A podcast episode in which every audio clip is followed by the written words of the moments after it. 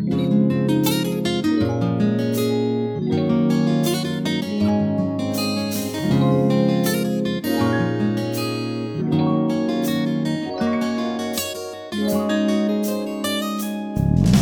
大家好，欢迎来到来都来了，我是主播丸子。Hello，大家好，我是妮蔻。这期特别有意思，嗯这期讲蹦迪，但是你扣这个状态像已经蹦完了第一了，然后就啊来吧，来吧，来吧，来吧！没有没有，因为就是的确最近非常非常的忙，嗯然后嗯，就是。我我今天其实我们开麦之前啊，我跟丸子想了很久很久，到底要录什么，甚至是已经录好了一个最近在干嘛的版本。嗯但是后来我们觉得这个版本实在是没法播出去，对就两个人在这叨逼叨逼叨叨了半天。后来我说不行不行，这个世界蹦迪地图还是得上线，还是得上架。所以现在我们重新开始给大家录。毕竟已经等你这期从去年等到了今年，是嗯是是，我觉得先给大家两个 disclaimer 啊，就是我们还是在这一期蹦迪的呃节目开始之前，有点东西要跟大家说。就首先，我觉得本期节目并不适合未成年人收听，呃，就如果你身边有未成年人的话，你可以戴起耳机收听，或者是稍后收听都是可以的。嗯第二个就是不要过度饮酒，如果你饮了酒的话，就不要开车。好的，嗯，那我们就开始。对，然后这个蹦迪的故事，其实我在呃可能十几集的时候就提到过，说哪天我可以给大家录一个这个世界蹦迪版图。是呀，都等一年了呀，但是一直拖着，然后直到有一次我在 Clubhouse 里面丢了一次人，那个故事我还没有跟你讲过，我简直了，因为 Clubhouse 其实都已经是去年的产品了。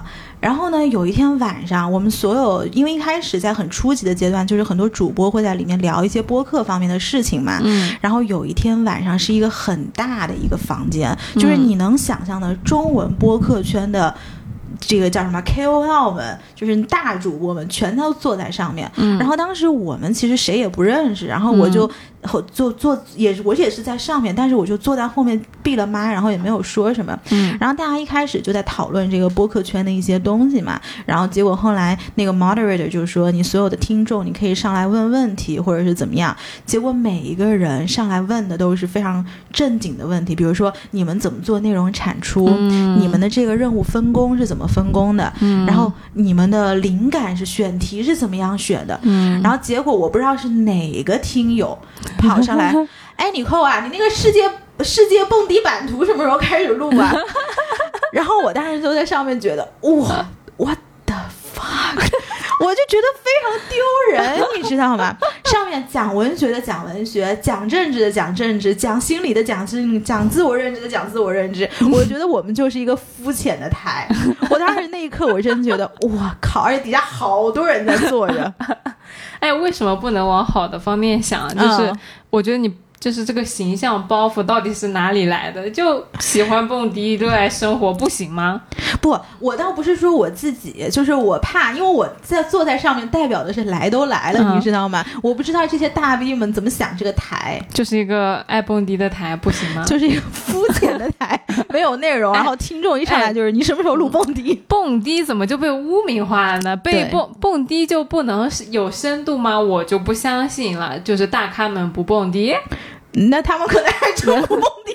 我不知道，因为我也不蹦迪。就我活到这么大，就二十七岁了，也我一次都没有去过嗯蹦迪，嗯我也就是没有，确实没有想过要去吧。嗯，嗯，其实我觉得这个东西也是有一个契机的。对的，对的。对，就是我，因为学生时代，我听大部分人讲啊，都是学生时代开始蹦，比如说啊、大学呀，或者啊、同学啊、朋友啊之类的。嗯可能你过了那个大家都很躁动和都想去尝试的那个年纪，哎，到我现在这年纪了，反而你就呃没有那个契机，很容易去有一个机会说大家哎一起去蹦迪。对对。对，其实我第一次蹦迪差不多在大二，因为那个时候不是在美国读书嘛，啊，果然，对，然后我们那个时候又离纽约市非常近，New York City 很近，然后结果有一天。夜夜笙歌呃，对，然后结果有一天，就有一帮朋友，他就说，要不然我们就去蹦一个吧。嗯其实我当时根本就不知道什么是蹦迪，我也不知道夜店里面到底是什么样。但是我当时的一个心态就是觉得我不想被，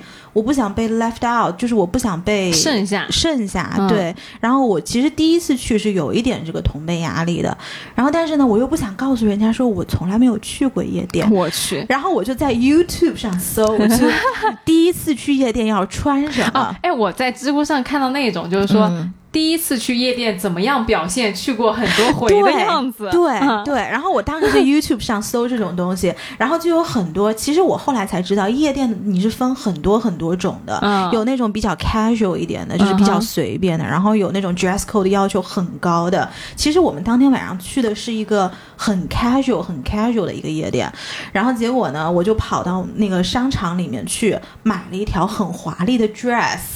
买了一条很华丽的是那种是 YouTube 告诉我的。我告诉你，是怎样的？就那种 bling bling 的，是不是？就是你可以想象是呃明星去参加那种走红毯的晚会的那种那不是很大长吗裙，就是我是那种短的，呃就是那种细的，但是是很长的一个 dress。那怎么蹦啊？蹦迪不跳起来吗？哎呀，就是不懂嘛。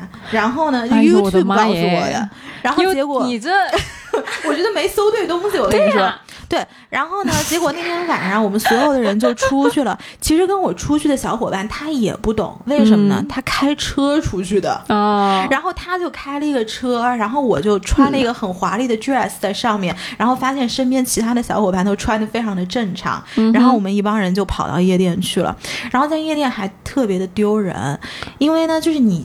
当然你，第一方面你不知道自己要穿什么，然后嗯第二个方面你也不知道你要怎么去跟人家做任何的呃反应，就是你包括你怎么去跟人家跳舞啊，或者是你怎么去嗯给长得好看的人搭讪啊。是我就记得当时有一个那个 A B C，就是我这个人吧，当时人菜瘾大，就第一次去你还得去跟人搭讪。有一个 A B C 长得特帅，然后我一上去我就问他，我说 Where do you study？我说你在，我说我说我说你在哪儿读书啊？然后那个 A B C 一看就是那种老手，你知道吗？他说 I don't study，就是那种就是那种。哪儿来的乡下妞啊？怎么会有乡下人来参加我们的时尚 party？就那种感觉。他说我可不是在这儿学习什么的。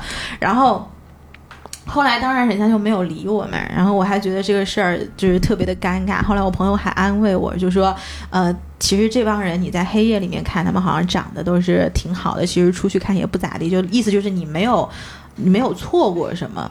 嗯，对不需要有负担嘛。对，嗯其实这个基本上就就是我第一次这个蹦迪的经历，就是非常的尴尬。我觉得你还挺挺挺牛的，就是第一次去敢去给别人搭讪。就真的是不懂，而且就是我觉得所有刚刚出国的人对于国外的开放程度都是有一个误解的，就是你很多在国内不敢去做的事儿，你到了国外你就会觉得，哦，哎，反正大家都很开放的，嗯我应该是那样，搞不好我的开放程度还不够。其实你的开那个开放程度其实已经够了，只是你自己不知道而已。哦，我我出国是有一种反正大家都不认识我的这种感觉。嗯，对。那你如果第一次去蹦迪了之后的话，是有之后一直去吗？还是嗯，其实也没有，就是我大二体验完了之后，因为我的学校到纽约市其实还有四十分钟的车程，嗯所以也没有办法是一直经常去的这个状态。但是呢，我后来就发现，我去的最勤的是我大三的暑假，因为那个时候在纽约实习，就我本来人就住在市里。我就住在曼哈顿的市里面，就是 Upper East，就上东区，那 Gossip Girl 上东区。哦对哦，你好有钱啊！你住在上东区我啊、跟你讲，我跟大家讲一个误区啊，就是所有上东区都被 Gossip Girl 给妖魔化了。哦，是吗？对，上东区只有两，就是怎么说，加起来两个两个 block，三个 block，反正它只有一小块是 Gossip Girl 里面那样的上东区。哦、OK，，对，其他其实都是很正常的。正常的。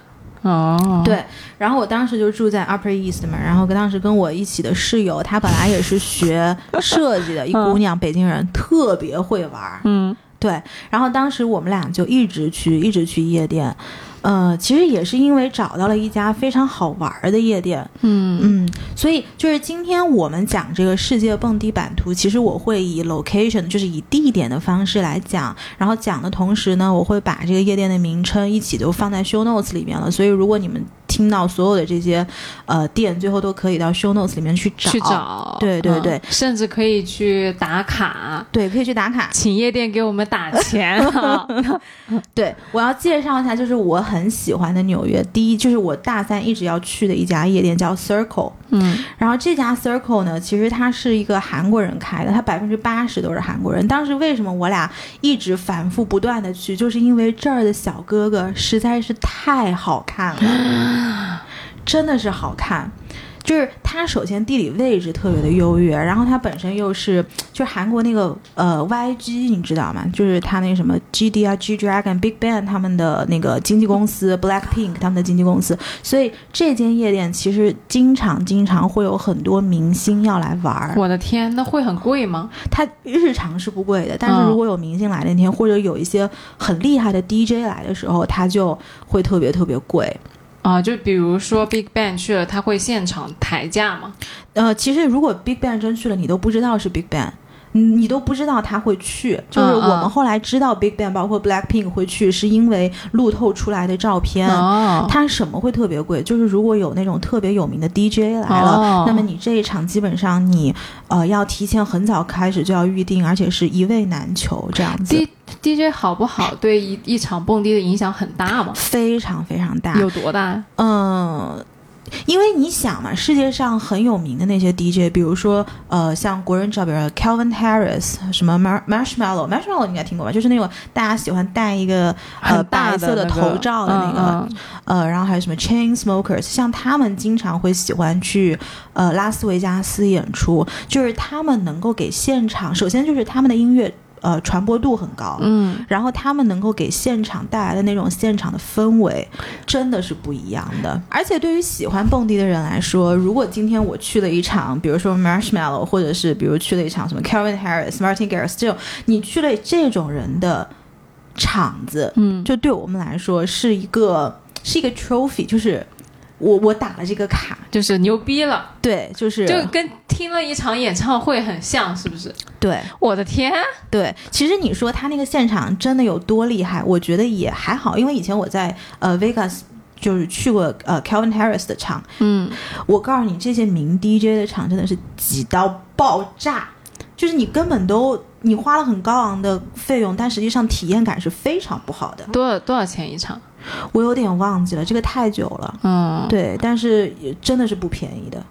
嗯我的天啊！那不嗯就跟站着听周杰伦唱歌一样吗？反正我就 anyways，我觉得这个这个体验感是非常不好的。然后我们说回 Circle 啊，嗯就是我觉得在夜店里面，就是大家可能很多人觉得去夜店里面是去猎艳啊，或者去什么。的确，夜店里面的这种呃异性之间的关系、男女之间的关系，我觉得在我看来其实分三种。嗯就第一种就是对方很友好，就是今天我们就是来跳舞的，嗯，然后你也很喜欢跳舞，我也很喜欢跳舞，那我们大家就一起扭一扭，这是这是一种。然后第二种呢，就是。呃，他可能会制造一个比较暧昧的氛围，嗯就这一点，我觉得为什么我会很喜欢去 Circle，就是我很喜欢韩国男生以及就是台湾地区的男生制造出来的这种，就是他们很会，就他们能够很快把你带到这个情绪里面，这个粉红色的泡泡吧。对，并且很自然的把你拉入到这个里面。哦，嗯因为我其实在这方面还挺僵硬的，就是嗯不太会。你能不能展开一下他们是怎么会的？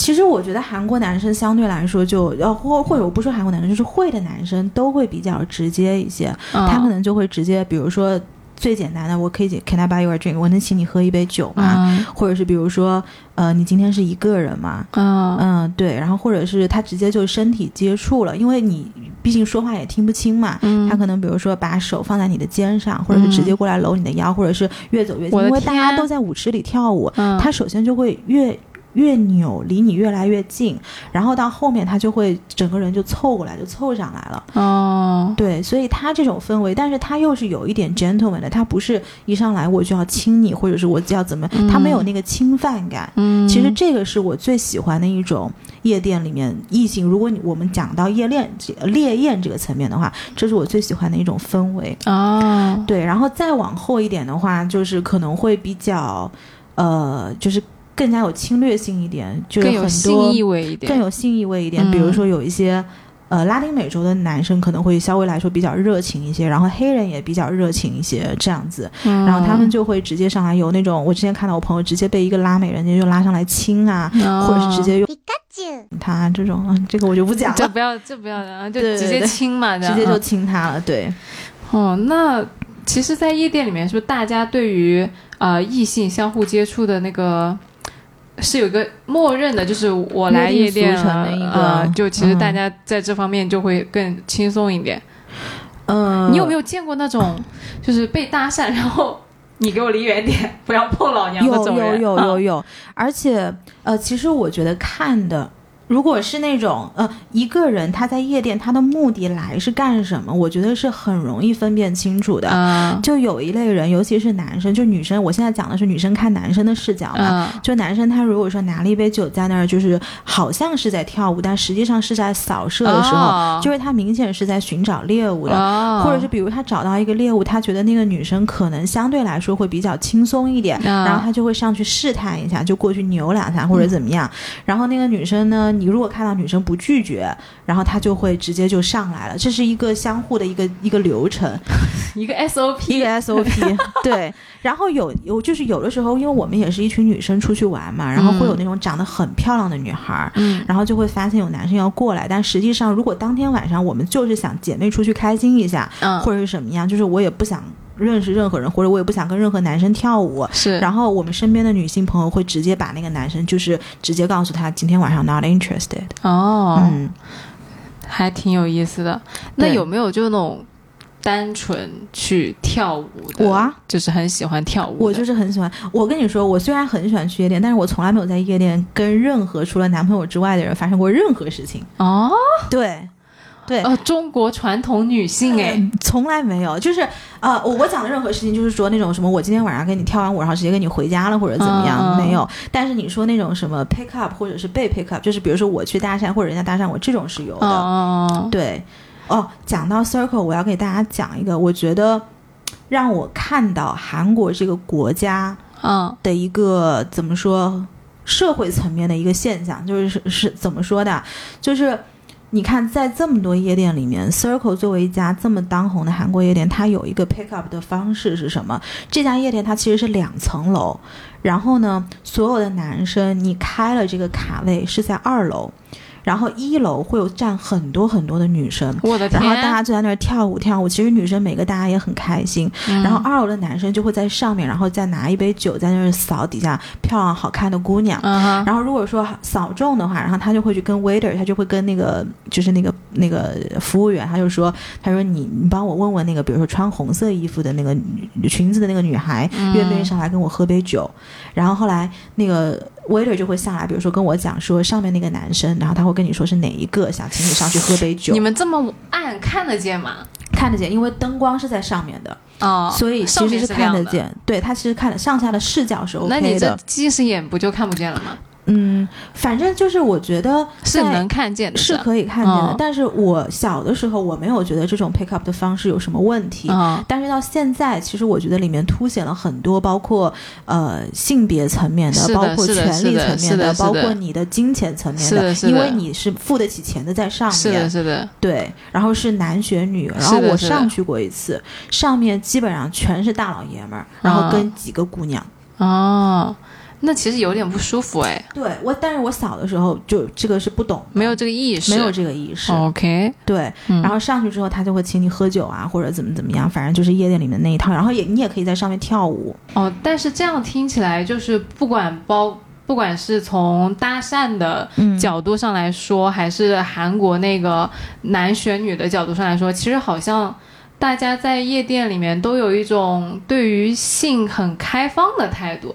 但是其实我觉得这个，就像你刚刚说的嘛，你年轻的时候没有这个意识，对，你甚至我觉得还挺危险的。嗯、对于嗯女孩来说是对的，比较对的。危险的，你首先你都不知道，你可能都嗯不能不好意思 say no。嗯，你可能嗯会甚至觉得说，哎，大家好像都玩的挺开的，我这样我不我不玩酷对，了。我好像是不是就不会玩啊什么的？嗯有没有这种感觉？呃，我觉得是这样，就是首先在夜店里面，我要跟尤其是所有的女孩子讲，就是你在夜店里面一定要保护好自己，因为虽然我们讲夜店里面很好玩，很好玩，但是的确夜店里面有很多莫名其妙以及上不了台面的人和事情，所以一旦在夜店里面，大家如果觉得不舒服了，你永远是可以张嘴去 ask for help，、嗯，就是这个很重要。这个非常重要，你非常重要。你千万不要觉得说在夜店里面你 ask for help 你就不酷了，嗯。就是你自己的，因为夜店里面的平均的标准是非常低的，不管是道德标准还是行为标准。是的，所以你自己的标准一定是要凌驾于这个标准之上的。那怎么说呢？就首先你一定不要随便喝别人给你的东西，你自己的 drink 你自己拿好。会被下东西吗？对，是是有这个是真的会被下东西，是真的有这个可我能性，的。然后第二个就是说，我觉得如果哪个男生他接近你的时候，你暂时觉得没有人可以帮到你，你可以随时向你身边的男性，就是你身边你不认识的陌生人，你永远可以张嘴向他们 ask for help。就你千万不要觉得这个不酷了，为什么？是因为之前我有一次在呃，就是我之前说的那个 Las Vegas，在那个 h u x o n 它是一家酒店的夜店，是非常非常有名，在 Vegas。嗯，然后我当时就看到一个场景，就是什么叫做夜场里有真情。我去，我但是我也只看过那一次。然后当时就是有一个女生，我们是一帮人，当时是一个毕业旅行，然后我们就整个在呃西海岸玩了很久，然后当时也去了 Las Vegas。呃，有一个女生，她很明显是我不知道她是一个人来这个夜店，还是说她当天晚上在那个场子里面她就落单了，嗯，然后她就一个人在舞池中间就跳跳跳，然后当时旁边有一个男生就靠近她，我其实在她很身边，我就能看到那个男生的手从她的裙子里面，就是一一下就直接从她短裙里面越往上摸越往上摸这样子，然后身边的人其实都知道这个女生是。不愿意的，就是你能看出她是那种半推半就的状态，尤其她本身就非常的 tips，就是有已经有点很醉了，啊，然后结果这个时候旁边有一个中年的白人的大哥，然后他就跑上去就问，就拍这个女孩，就问她说：“Are you with him？” 就是你是不是跟他在一起的？然后那个女孩就有一点意识醒过来，然后她就看了一下那个男的，他就摇头嘛，他就说嗯 I don't know him，他就说我不认识他或者怎么样。然后后来那个大哥就直接就把他带走了，然后就跟后来就跟那个呃。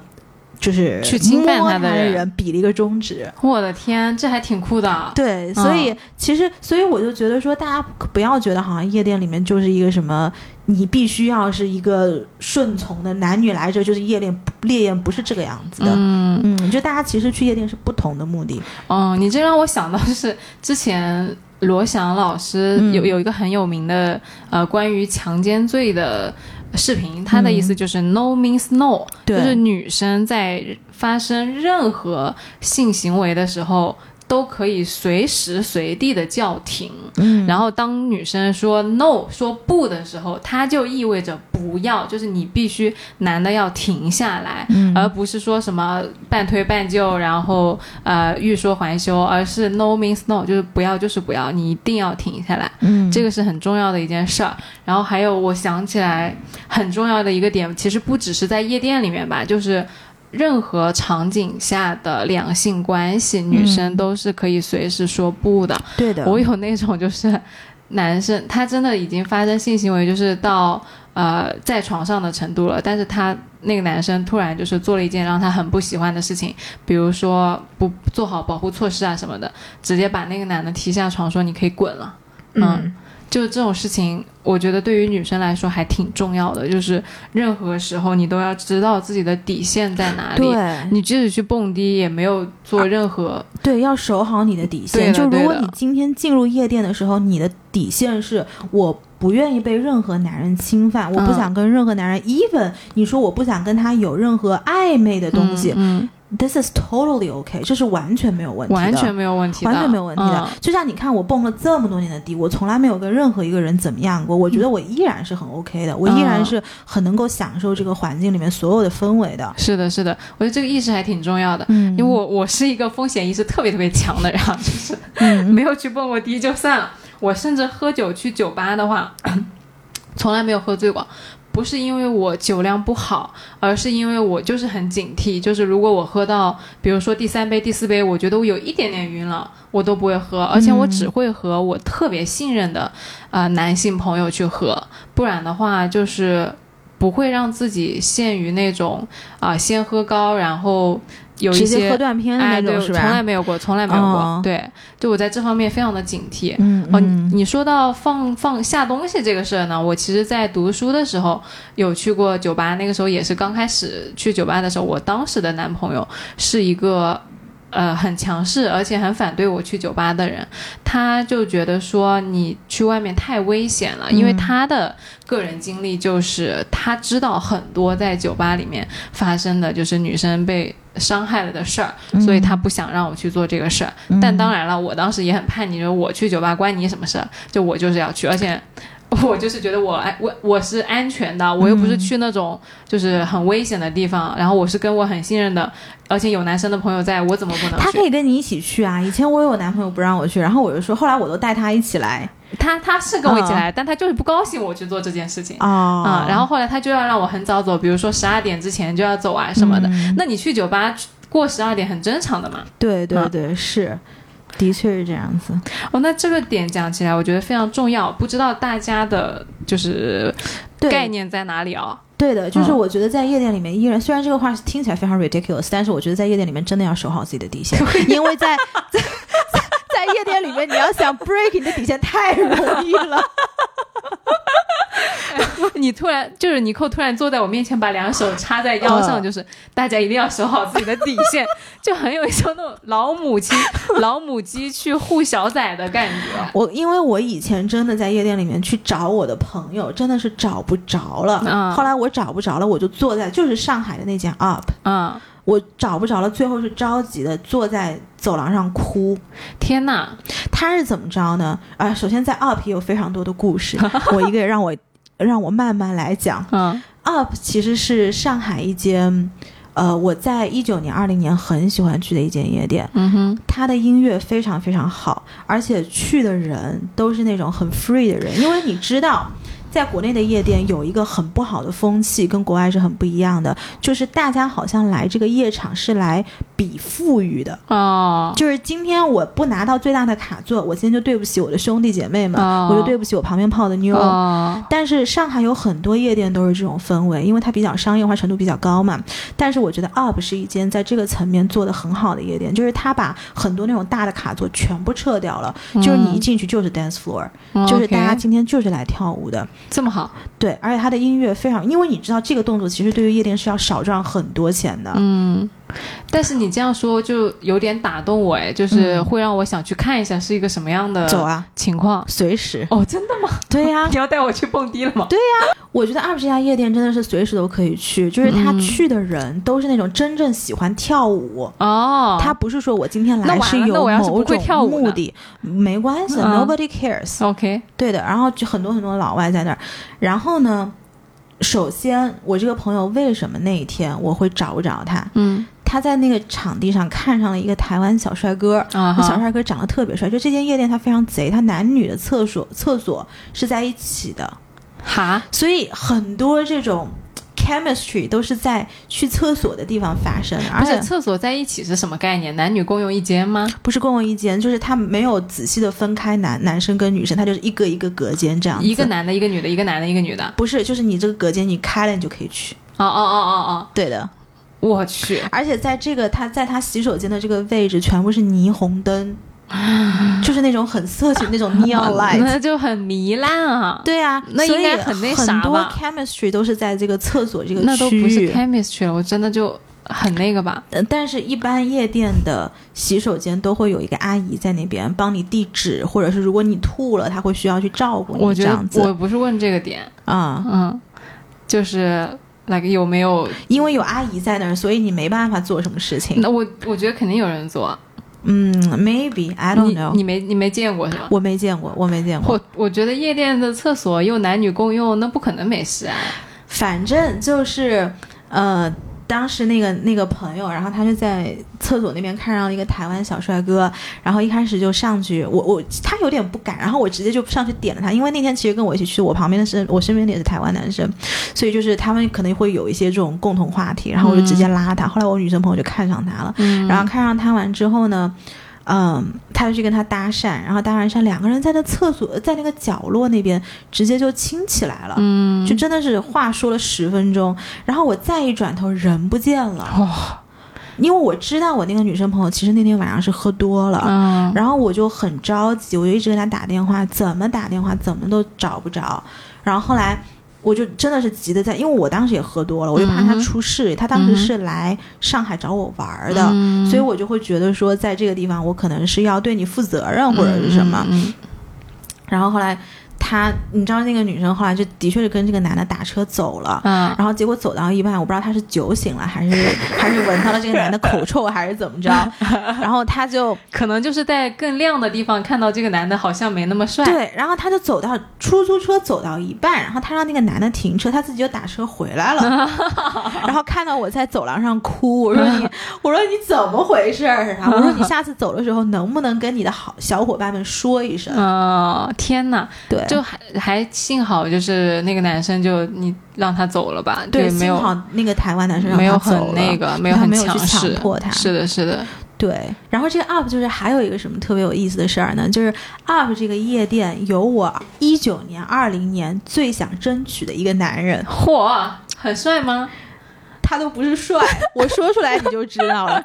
他其实是一个那种个子非常矮小的一个男生，估计只有一米五、一米六这个样子。嗯他是一个这个夜店固定的卡司。嗯这个卡司他每天到十一点的时候，他就会站在吧台上，嗯到了十一点，然后那个音乐也响起了，所有的女孩都知道今天晚上 up 十一点是这个流程。嗯什么流程呢？就是他会拿一个伏特加的瓶子这样倒过来，然后音乐一响起的时候，所有女生都会往那个吧台旁边去靠近，我操，好有画面感啊！然后靠近就是为了要酒喝，就是其实就大家都喝嗨了嘛，就想、嗯就想让他直接把免费的酒倒到嘴里。哦，对，然后这个这个一米五、一米六的男人他会干个什么事儿呢？他会在那儿看每个女生的长相，哦，就如果你长得不好看，他就会把你脸拿过来看看；如果你长得不好看，他就给你放回去。如果你那长被那被放回去，岂不是很就是抓狂？对你听我说，然后你长得好看一点，他会看看，哎，一笑，然后亲你一下脸，哦，然后再长得好看，就是呃亲完脸之后，他会往你嘴里倒酒，嗯。再长得好看一点，他会再凑近一点，他会亲你的这个嘴，嗯然后亲完了之后会给你倒酒。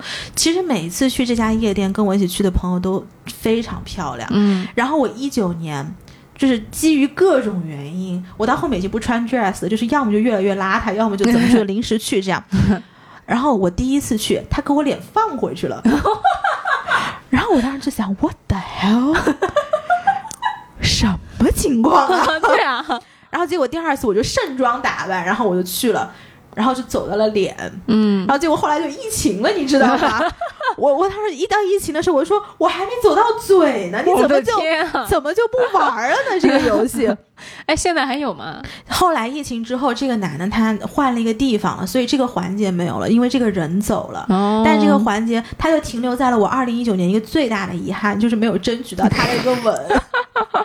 这个有点好笑哎。对，而且尤其是你看，如果看到那个男的长得什么样，其实他是一个长得非常难看的他就是要这种夜场制造这种反差的这种感觉，但是全身是纹身，就他的纹身大花臂，然后一直到这个喉咙到脸这儿，嗯，嗯，有一种非常魔幻的感觉，你甚至让我想起了《哈利波特》对。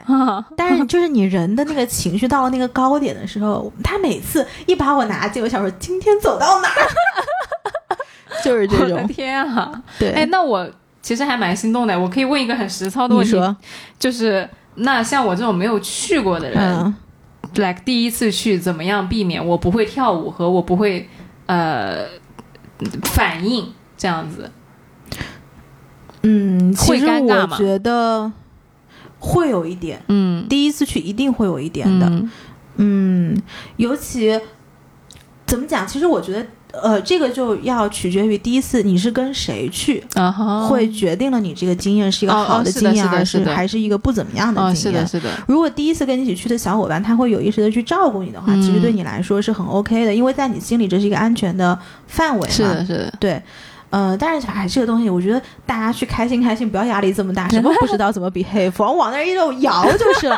你以为我们蹦了这么多年迪的人能跳得多好吗？也没有多好，就是开心就行了。对，因为我听很多人给我讲，他们蹦迪都是说刚开始去就不知道怎么办，然后还挺尴尬的，但是后来慢慢的就是找到了自己的节奏啊，或者说找到自己的状态啊什么的，就开心了。而且你会发现，其实真正喜欢跳舞的人，在夜店里面，呃，你是很容易跟他打成一片的。嗯，因为你们第一个情绪都是在一个高涨的状态，第二个大家都是一个友好跟开放的状态，哦我觉得是挺开心的啦那。岂不是很容易交到朋友？是，嗯、那倒也没有，因为基本上最后大家都喝得烂醉了。哦，都是酒肉呃，朋友。我从来没有在夜店里面交到过朋友。嗯，这样子，因为听你那个描述，我感觉还蛮好的，嗯，就是把那个我在就是影视作品里面的那个黑黢黢的，然后动次打次的形象给转过来了。哎，但是你说到这个，你让我想到有一个朋友，他在夜店里面找到了他的现在是未婚夫。我的天啊，嗯这这这个难度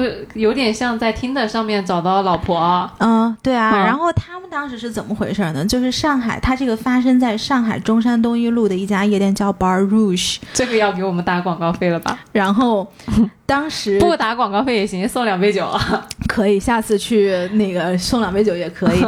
然后他当时是怎么回事呢？他当时去的时候，其实是一个朋友的 birthday，是一个生日生日的 party。嗯然后呢，一群人一起去。他当时那个来跟他搭讪的男生，其实长得很帅。嗯哼，然后他长得很帅之后，因为我朋友是很会跳舞的那种人，他的舞姿真的是非常的撩人。嗯可能在舞池里面，那个男生第一眼就看到他了，然后看到他了，完了之后呢，两个人反正就晚上就很开心嘛，然后就跳了一个晚上，晚上什么都没有发生，然后也没有，甚至都没有拥抱，然后也没有，可能就是跳了跳舞而已。嗯然后到了第二天早上，这个男生后来哦，后来回去的时候，他们在楼下就是有交谈一阵子，然后到第二天早上。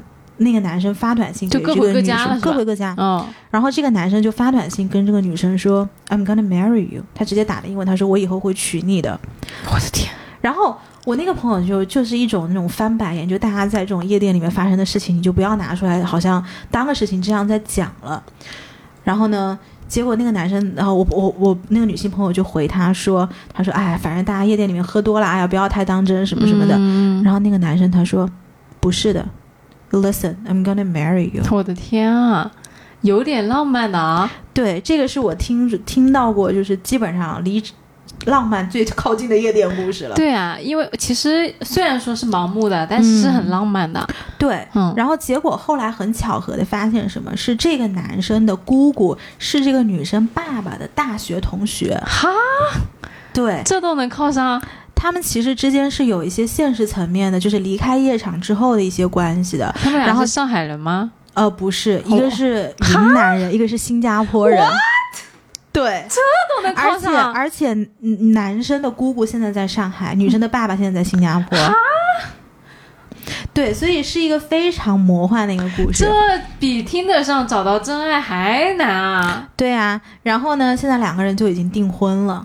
我的天啊！对的，因为以前我看到过一句话说，哪里来的一见钟情，其实都是见色起意，嗯嗯就不相信一见钟情的哦。但是竟然有这种事情嗯对的，啊、反正就是也挺魔幻的。反正我觉得夜场里面，嗯，是不是什么都有可能发生啊？真的是什么都就有可能发生。坏事也有可能，好事也有可能。，对我们也有在夜场里面被人家赶出来的经验。我想听怎么被赶出来。哎，这个真的是我朋友当时自己真的是作。我们当时是在北京的一家夜店，现在可能已经关门了，我听说已经关门了，叫 V Plus Lounge，好像就在，呃，应该是在工体的附近。嗯然后呢，那一家夜店其实是李亚鹏投资的，哦，所以当年我们去的时候也是一个 occasion 嘛，反正就是一群朋友，大概七八个人。嗯带我们去的那个男生，他本身是这家店的常客，然后可能在那边也有存酒，然后也有一些这种就是消费，所以跟大家都比较都是跟呃店里面的人都比较熟。嗯然后去完之后，我有一个女生朋友，其实我都称不上是朋友，就是那天晚上一起去的一个女孩儿，嗯她喝的实在是太多了。嗯然后喝太多了之后呢，首先她就是在地上滑，就是游泳，滑啊空泳，哈，就是一开始的状态就已经非常难堪了，地上怎么就是因为我们蹦迪的地上很干净嘛？就是没有，因为我们在自己的卡座上，嗯。所以就是在我们身边就这样，这是一个夜店常态吗？嗯，也不是的，就是我朋友那天晚上非常的失态，嗯。然后他就先滑空泳，结果他就看到了旁边的窦靖童。啊，那天晚上正好窦靖童在，夜店果然什么事情都会发生啊。对，嗯然后呢，他老先生，我不知道他那天晚上哪根筋搭错了，就非要去弄人家窦靖童。那窦靖童其实跟我们坐的挺远的，嗯结果后来我们就一直拦他，然后窦靖童那天晚上是有保镖在的，嗯哼，对，然后后来是可能觉得这个。闹的就已经有点大了嘛，因为他已经要冲过去什么的。嗯然后后来是这个店的，呃，呃，也不能算是老板，就是其中的一个管事的一个人，一个比较大的夜店公关吧。然后就跑出来跟我那个带我们进去的朋友说，他说今天晚上你们可能要离场了。哦天，对，然后当时那个带我们进去的朋友脸都黑了，就是太丢人了，你知道吗？就是是那种不太高兴的说，可能要请你们出去吗？还是就是就他就是在耳边就是很小声的嗯就跟他说，嗯？但是说完了，我朋友就跟我们大家讲说，我们我们得走了，哦他说我们被人家赶出去了。我的天，去动窦靖童，结果被酒吧赶出来了，对 也挺有意思的。是是，其实我觉得在夜店里面也很容易遇到明星。嗯嗯，对哦，就上次好像有一次录节目的时候，我有跟大家讲过那个遇到了王思聪，有讲过吗？我不记得了。哦，有有有一次是在那个上海的一家夜店叫 OC，哦，旁边有旁边有那个很漂亮的女生吗？其实我那天晚上真没太看清，因为他嗯坐的太里面了，但是后来是别人跟我讲的。哦，，对，然后 OC 它很好玩的点是什么？它前面有一个大的蹦床，嗯呃，就是在这个蹦床，你所有人在蹦迪的时候，你在上面是一起弹跳的，尤其当那个音乐起来的时候，那个气氛就非常嗨。的确，那个夜店也很好玩。其实它设施是非常的，呃，怎么讲？不是那种很 fancy 的夜店，但是就是因为音乐太好了，所以就经常会有一些喜欢音乐或者是喜欢夜场的人会过去坐一坐这样子。嘿，我觉得听下来，我觉得夜店还挺适合那像我这种想要去释放对，就是打破自己边界的啊，对呀、一个场合的。对的，因为平时可能就是大家都非常的谨言慎行嘛，就是嗯其实整个人状态是比较收缩的。那好像去夜店就还挺可以换一个人的。嗯，嗯尤其是在那黑漆麻哈的地方，就是你真的是没有人会计较你干了什么，就好像在那个地方，大家的容忍度都会变得相对来说高一些。而且就觉得真的什么事情都可以发生啊。嗯，是的，嗯什么事情都可以发生，真的是这样子。这两年其实上海还有一个夜场非常火的，就是之前有一次我在节目里骂过他的，叫做 Core。就是 K O R 好像人特别多，然后服务态度特别差。它其实是什么？我觉得这家店呢，它的音乐的确是好的。嗯它在六点到九点的时候，它是晚餐。我上次骂它是因为它的晚餐服务态度实在是太差了，嗯因为它是要为后面的十点钟之后的夜场服务，嗯所以它在晚餐的阶段，它会催着你赶紧离场。嗯但是呢，呃，我不得不承认的是，他十点之后的音乐非常好。嗯，但是我觉得这家店作为一个网红的夜店来说，他们非常会营销，嗯很多明星就去过，什么周扬青啊，然后包括出现在最近很火的那个《你是我的荣耀》那个剧里面，哦哟，，对。然后当时迪丽热巴在里面拍戏也是在库尔，但是它的性价比其实是蛮低的，我觉得啊，嗯，是贵是吗？很贵，而且就是真的。态度不是特别好，嗯嗯，他整整个一个就是老子很屌，你要来就来，就这种状态。而且我觉得在 core 里面，很多人就真的是会有，呃，我刚刚提到的那个问题，就是大家是去炫富的，是比我今天叫了多少牌酒，我今天订了多少，呃，多少钱的这个位置。讲到这个，就是我还想到，呃，你知道有很多喜欢蹦迪的人，其实他们终极的那个目标，并不是说我要蹦多少夜店，而是说他很喜欢去那些大型的音乐，呃，怎么讲，就是音乐的音乐节。就比如说国际上对于这种，呃，对于 EDM 有一些音乐节，比如说什么 Ultra，呃 Tomorrowland，还有呃 S2O，还有 EDC，这些都是国际上非常有名的大的那种蹦迪啥盛会。玩意儿？这都是些啥玩意你儿？你就可以理解为一群人在一个空旷的场地上蹦大野迪。哎，那不就跟音乐节差不多吗？对呀、其实你可以把它想象为就是什么草莓音乐节的国际更加 EDM 的版本。更狂野的版本呗。对的，因为音乐节嘛，大家也就是动一下、摇一下什么的。嗯你可能蹦野迪，是不是就是整个人的那个活动范围会变得非常大？对呃，第一个是非常大，然后第二个是时间特别特别长，就是从白天蹦到晚上。